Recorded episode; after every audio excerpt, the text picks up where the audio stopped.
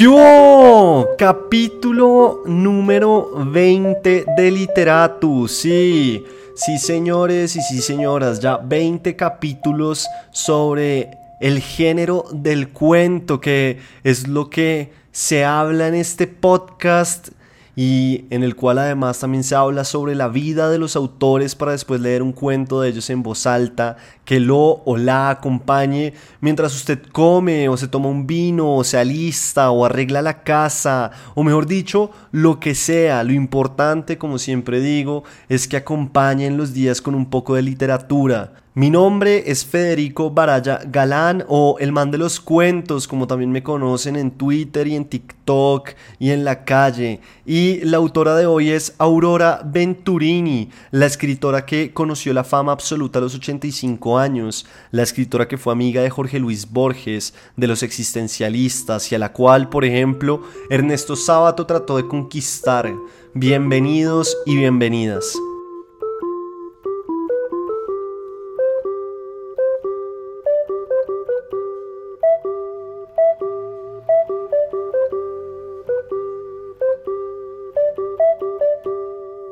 Oiga, Aurora Venturini nació el 20 de diciembre de 1921, aunque a veces ella solía decir que nació en el 22 porque no le gustaba el hecho de haber nacido como en un año que ya había sucedido, pues porque ya estaba como despidiéndose. Entonces solía decir que había nacido en 1922, sin embargo lo cierto es que fue el 20 de diciembre de 1921. El padre de Aurora Venturini la abandonó cuando ella era pequeña. Cuenta la historia que el man era fanático de las carreras de caballos y de las apuestas a tal punto que un día lo perdió todo y por eso dejó la ciudad de La Plata y abandonó a su familia. En el perfil dedicado a Venturini en Gato Pardo, que es una revista cultural hermosísima y que les súper recomiendo, cuentan que el padre Venturini, al enterarse de que ella se había afiliado al partido peronista, volvió a la ciudad de La Plata, que era donde vivía la familia de Aurora Venturini, tan solo para echarla de la casa e irse de nuevo.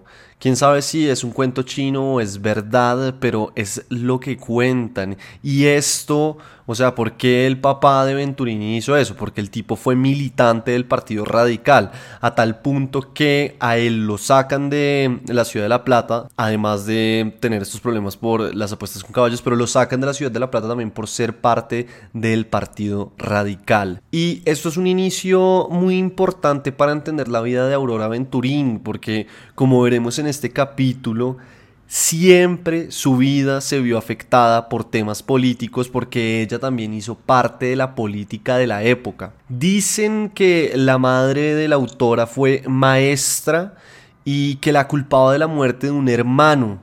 Sin embargo, acá también hay muchas dudas porque mm, así como ella habla de ese hermano que estuvo muy enfermo y que muchas veces ella tuvo que cuidarlo, o eso es lo que dice Aurora Venturini en algunas ocasiones, o dijo, también hay otras versiones que dicen que ese hermano nunca existió.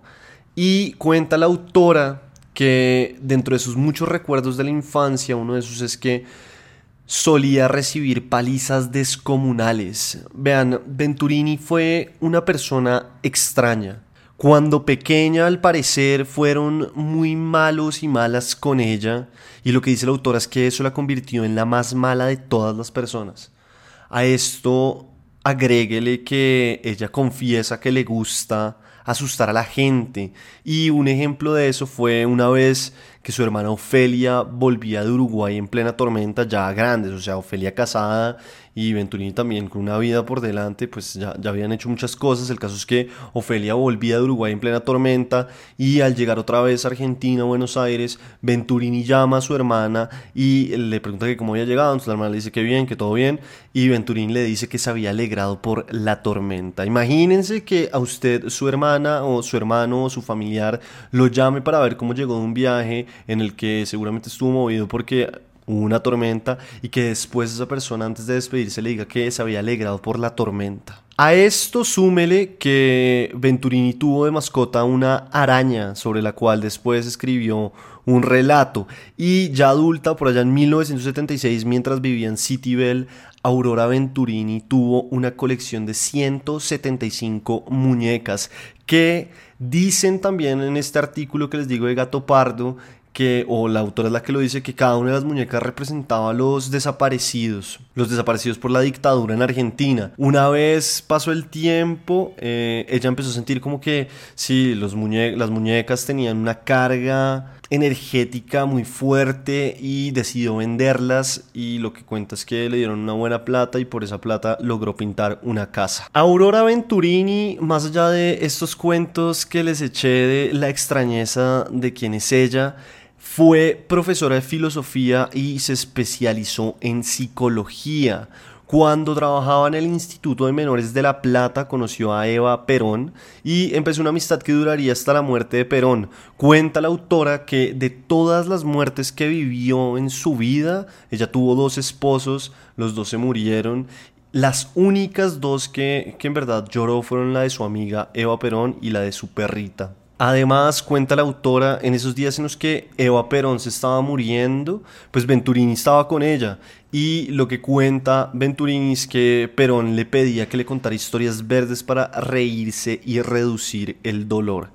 Esa amistad fue vital en la vida de Aurora Venturini por distintas razones. Una de ellas es que, claro, al ser peronista, la empezaron a perseguir y la torturaron, tanto así que Cuenta la autora que la electrocutaron, le pegaron y con las botas militares la pisaron, sí, le pisaron los dedos em, hasta que se escuchaba el ruido de los huesos. Por esa razón y para que no la mataran, ella tuvo que dejar Argentina. La autora en, en, este artículo también cuenta que lo que hizo fue contactarse con un amigo ecuatoriano que tenía, pedirle plata prestada y que le comprara un pasaje para Francia. Y Ahí se va para Francia en 1955. Francia entonces se convierte como en un lugar cultural muy importante para ella. Allá conoció, por ejemplo, a los existencialistas, es decir, conoció a personas como Camus y Sartre, que son como los máximos exponentes del existencialismo en la literatura. Si usted no sabe qué es el existencialismo, pues es una rama de pensamiento filosófica que plantea el sinsentido de la existencia. Obviamente acá estoy reduciéndolo a lo más mínimo y sí, puede sonar medio estúpido, pero más o menos por ahí va.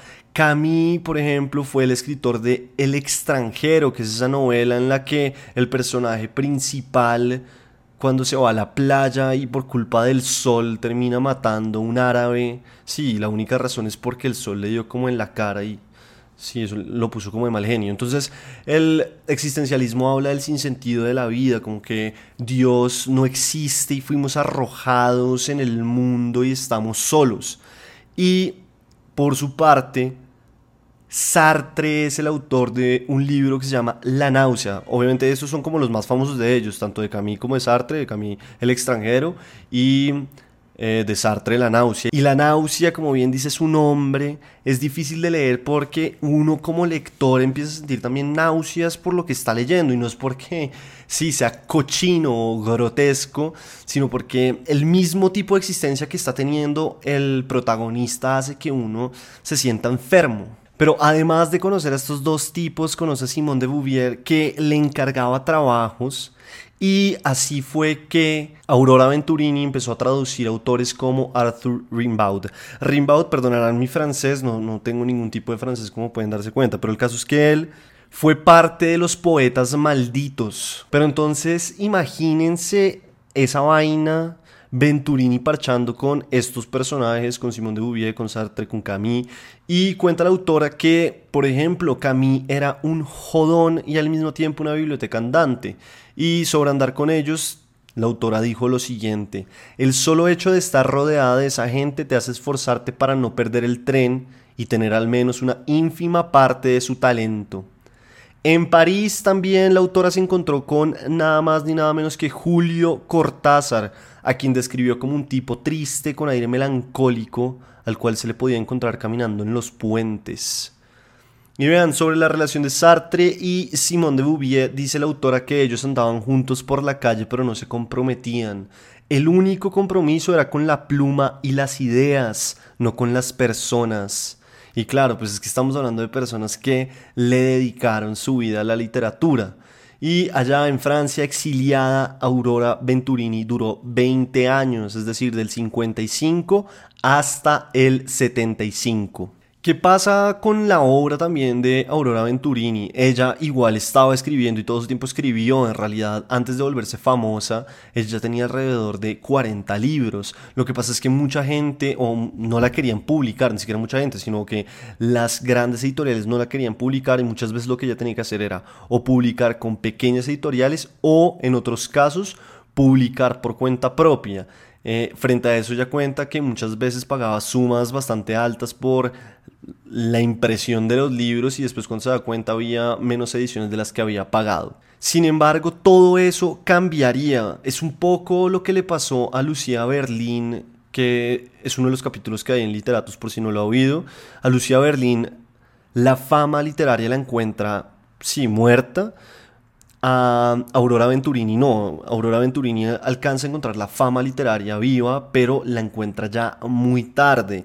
En el caso de Lucía Berlín, pues fue por ser mujer y bueno, sí, no, tanto por temas políticos, que sí le pudo haber pasado a Aurora Venturini, que ella dice en muchos casos que la rechazaban por ser peronista y que en muchos concursos la tachaban cuando se dan cuenta que ella era peronista. Entonces ella pasó de rogarle a editoriales que le publicaran alguna novela a darse el lujo ahora de decirles que no le interesaba publicar con ellos.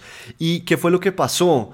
Aurora Venturini se ganó el concurso Nueva Novela de Página 12, que fue la primera edición, ella se ganó la primera edición de, ese concurso. Frente a esta historia, Mariana Enríquez, que también es una autora argentina que hoy en día es una de las narradoras más importantes de Sudamérica, eh, bueno, Mariana Enríquez tiene un prólogo sobre lo sucedido en la novela que ganó ese concurso.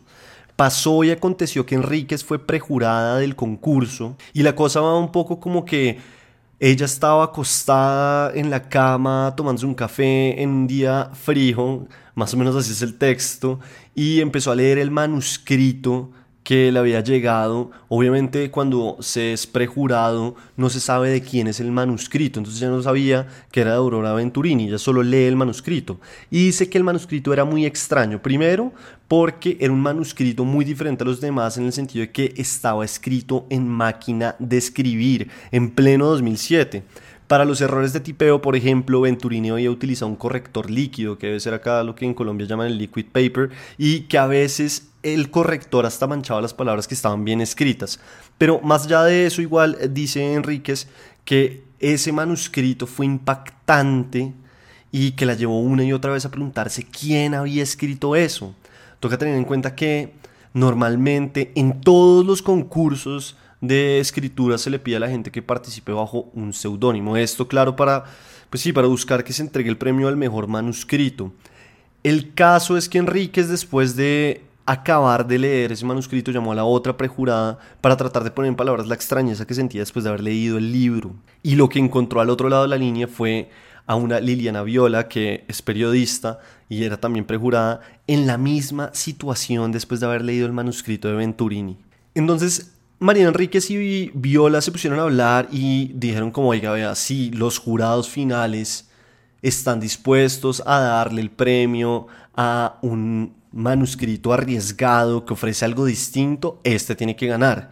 Y lo que pasó fue que salió la lista de los 10 finalistas y claro, Aurora Venturini estaba. Con esa lista ya de los seleccionados, cuenta Liliana Viola que llamó a Venturini a informarle de la noticia. Entonces, primero le preguntó si ella se había presentado bajo el seudónimo de Beatriz Portinari, a lo cual Venturini respondió que sí. Seguido a eso, Viola le preguntó si sabía que estaba dentro de las 10 finalistas, a lo cual la autora le respondió con lo siguiente y esto es textual. No, sería muy importante que esta novela ganara. ¿Sabe por qué? Porque las primas soy yo, señoritas, mi familia. Nosotros no éramos normales. En casa todas mis hermanas eran retardadas y yo también. Tremendo, ¿no? Tremendo y tremenda esa llamada de Viola y encontrarse con que esta señora le respondía eso sobre la novela. La novela se llamaba Las primas y al parecer casi todo lo que escribe o todo lo que escribió en su momento Venturini estaba inspirado en su vida familiar. Pero venga, venga, espere un segundo y retomamos todo el cauce de lo que está pasando porque les he contado muchas cosas y quisiera hacerles una pregunta. ¿A qué edad creen ustedes que Aurora Venturini se ganó este concurso? La verdad es que es una locura. Se lo ganó a los 85 años.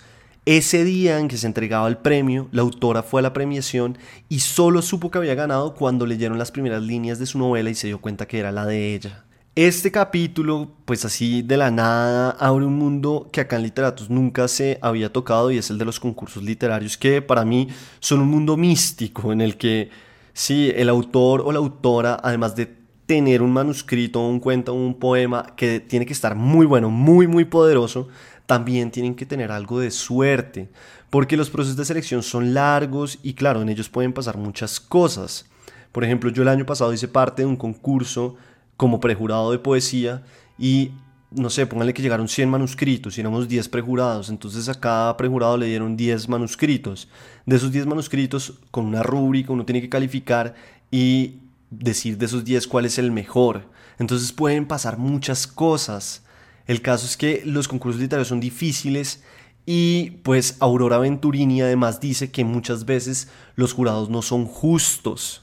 ¿Por qué? Porque cuando ella le preguntan sobre los concursos literarios, pues dice sí, que muchas veces ella fue descalificada, por ejemplo, por ser peronista.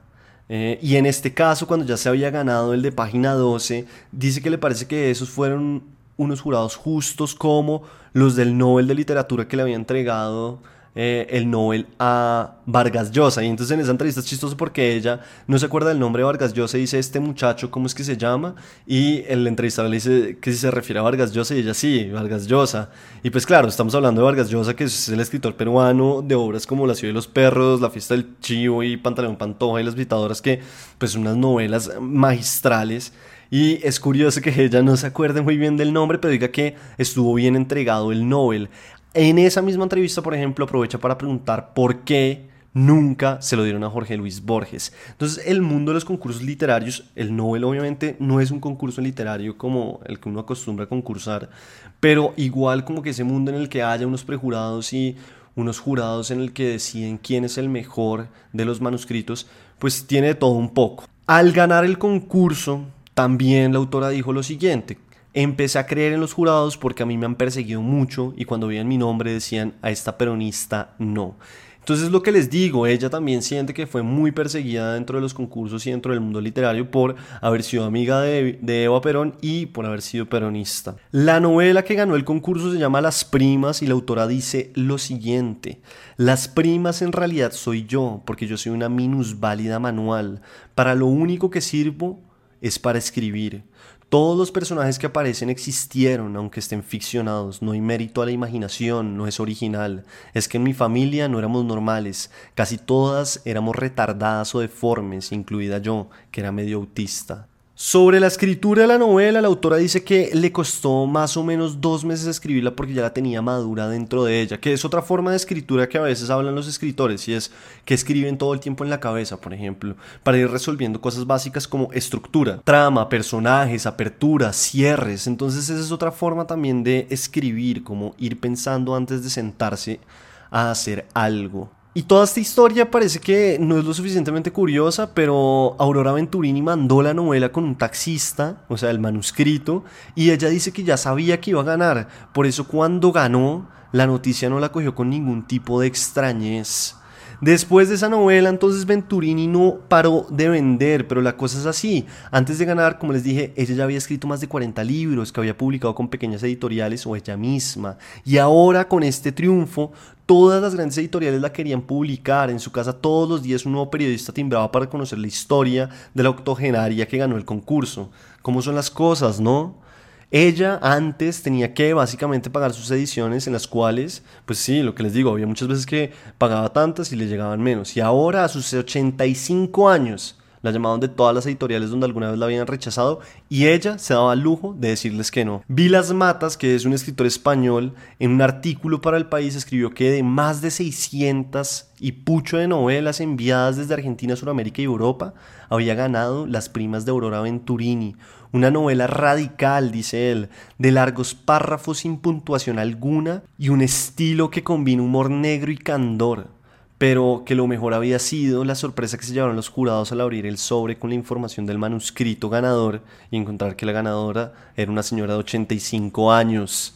Y vean, la escritura también trae muchos problemas o incomodidades, no crean, porque al los autores al partir muchas veces como de su realidad, de sus historias, de lo que han vivido, de su familia, de sus amigos, de lo que fuere, pueden tocar nervios de la gente y que la gente se sienta agredida. Tanto así que Venturini es un ejemplo de eso, cuando ella publicó un relato llamado Carvúncula y por el cual, sí, lo publicó en un periódico y un día cualquiera recibió la llamada de una vecina para recriminarle a lo que Venturini vean lo que le dice, le preguntó si acaso se había sentido identificada o se había visto a sí misma en el pedazo en que la protagonista mata a su madre.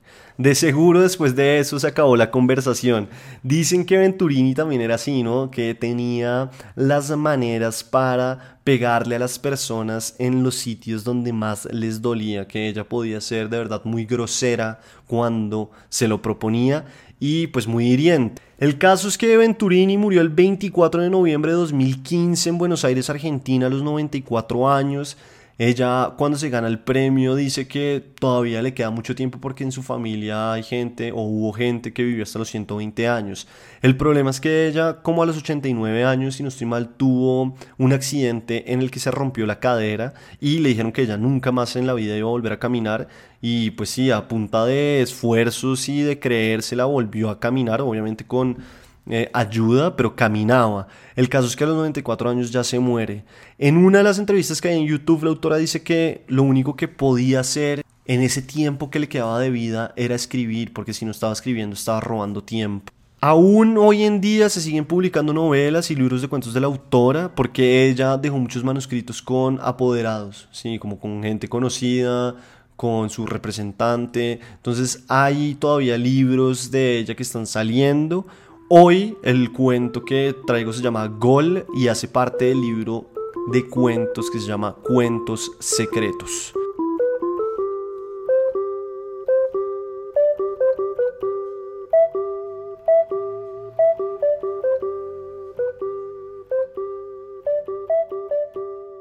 Gol por Aurora Venturini. Tenía solo 20 años cuando empezó a trabajar.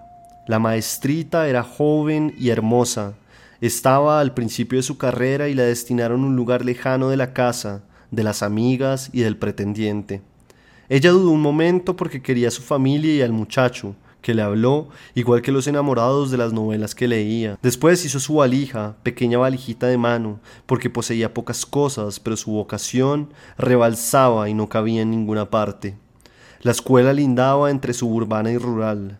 La maestrita concibió un sentimiento nuevo que borró a los amores que antes profesaba. Casi no escribía a su gente, dedicando todo el tiempo al absorbente asistir al aula, con bancos, con pizarrón y con bandera. Las mañanas frías hallaban a la señorita izando la enseña patria contra un cielo ceniciento de mayo, junio, julio. Los niños la querían. Eso llenó su alma sin dejar resquicio para nada. Corrían las existencias viajeras del hilo tenso del año y desaparecían de toda superficie. La señorita cumplía años, 25, 30, y la trasladaron a una escuela del material de mayor categoría. Había ganado prestigio y ubicación, siguió regando amor, hizo la bandera, alfabetizó en hondo y en extenso sobre el hilo tenso de la vida. Cambió físicamente, perdió aquella coquetería femenina en el rural suburbio de su existencia. Fervorosa, buscaban alguno de sus alumnos su huella, un gesto heredado de ella, milagro de maternidad de ideas a menudo los halló. Su atención fija en el sacerdocio impedía fluctuaciones. La señorita sumergida en la vocación, de noche corregía deberes o preparaba un chico atrasado. De día era una vertical de nieve, de campanas y de tiza que puntuaba, interrogaba, exclamaba. Siempre trabajó lejos de su casa. La pasión alfabetizadora acalló cualquier lamento de una herida que ella silenciosamente denominó soledad.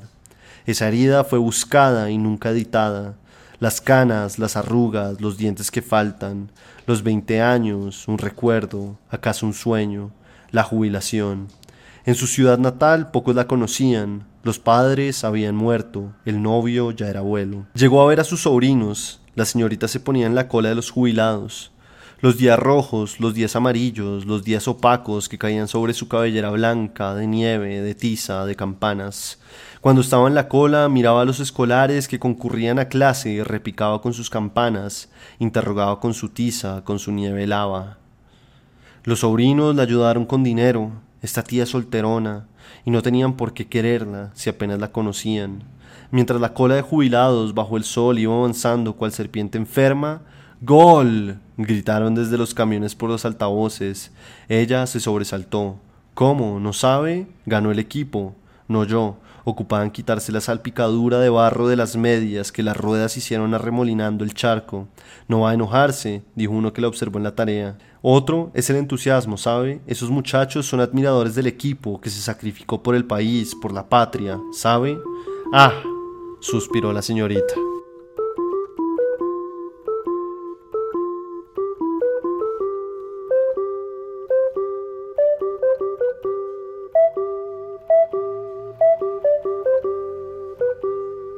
En este capítulo número 20 hablé sobre la autora Aurora Venturini. Leí su cuento titulado Gol que hace parte del libro de cuentos Cuentos Secretos.